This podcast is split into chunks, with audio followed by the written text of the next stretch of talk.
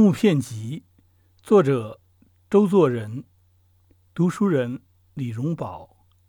十三，关于木莲戏，在《人民日报》上看到陈山同志的文章，知道木莲救母在上海演出。在爱好木莲戏的一个绍兴人看来，这是一件很可喜的事情。不必要的说明一句。这木莲戏是民间戏剧的很特别的一种，它有好多的缺点，但也自有其长处。它是一部宗教性的戏，有阴沉的落后的一面，但同时也很明朗，富于诙谐。戏的内容极简单，只是救母出地狱，起头父母造孽，这是必要的说明。戏的本身须得七天七夜才能演完，乃是中间许多插曲，作为木莲一路所见，描写出社会上的许多情形，演出滑稽讽刺的场面。还有一层，这是纯粹的民间业余剧，以前并无一定演员，只是有农民工人临时凑打成班，演完就散。一切都是凑合，所以服装也很差。绍兴俗语有“木莲行头”一词，形容破旧衣服，即从此出。总体来说，这剧种是很特别的，值得保存研究、加以整理的。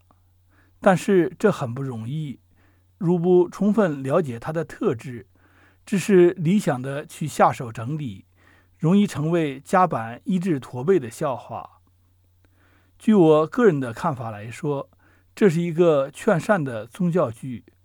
我们要想根本上来改造它，发生什么积极的作用，那在事实上恐怕是不可能的。我们为的要保存这特别的民间剧，只好来消极的防止它可能的弊害。例如吃素念佛、斋僧修庙的事，我们应该把救母的事当做一个架子，来挂起那些杂多的插曲。换句话说，便是要把父母造孽下地狱这一节轻描淡写的对付过去。目的只是去引出木莲来。父母反宗教的一点，不必太去强调它。因为木莲始终因为母亲当救，末了也终于救了出来，这就已经表示出来对于父母的是认了。若本是宗教劝善剧，却要用力去扭转过来，变为反宗教佛教的戏剧，这一百八十度的转变，怕不是容易的事。而且在现今吃素念佛。斋僧修庙的迷信并不盛行的时代，要如此宣传，也未免有点近于无的放矢吧。木莲戏的第二点，我说过，那是它的喜剧性。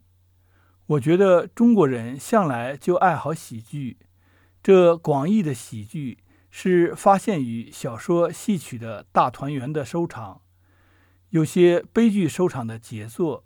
入《西厢记》与《红楼梦》，一定有人要续作，使得它团圆为止。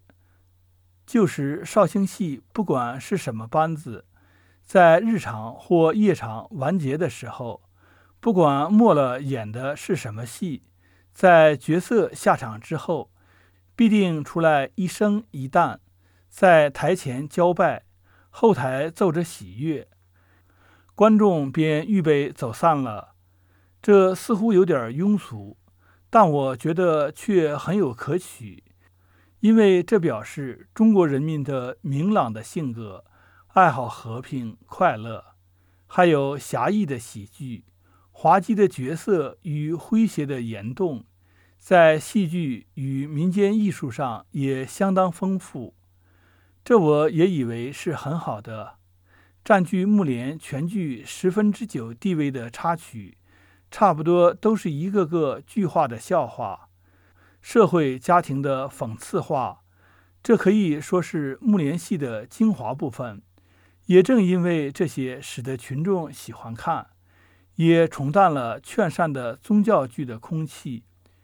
因为据我想，群众是并不爱听劝善的说教的。如果整理时强调了附加的事情，改成一出完全的救母记，无论艺术功夫多么好，反迷信的作用多么大。总之是买椟还珠的做法，木莲戏只是一个躯壳罢了。我还是五十年前在长清寺前的露亭台上看过最后的一次，只演了半日一夜，所以插曲省去了不少，大部分也已忘记了，但是有些还约略记得，如泥水做打墙，张满打爹。还如什么人给地主当佣工？起初说定挑水是十六文一担，后来不知怎么一来，变成了一文十六担了。又如说富家中堂挂着条幅，上写“太阳初起红砰砰”一首威胁的诗，也满是讽刺的意思。虽然如要整理这一段，自然也只好删改了。我一位。为了保存而整理的工作不可太激进。平常不求有功，但求无过的教训，不足为法。但在这里却似乎是可以合用的。我们要尊重群众的创意的加工，尽可能保留那些小戏剧的插曲，宁可把主要的情节及附加的事情多多接略，只要足够当做架子用就好。却把插曲多挂上去，现在不可能接连的演好几天，似乎不妨将保留的多少插曲各个拆开，自由的编插进去，一共一天的演出。我对于戏剧完全是外行，但是知道一点木莲戏的性质，觉得保存整理实为必要，而整理的不得法，反要把这剧种毁掉了。西洋的戏剧史和戏剧理论尽管好，用到中国来时，特别是民间特种艺术，却很要慎重，不能全部拿来应用，需要虚心了解并采纳，创造一支演出这剧种的地方艺人的意见，切忌凭主观和教条来从事，弄得不好时，这本来奄奄一息的病人。会得死于手术之下。我不懂一切戏剧，本来不配来谈这些问题。这是一绍兴人的资格，这算不得是百家之一，但也总是一种资格。出来替木莲系说两句话，以供参考。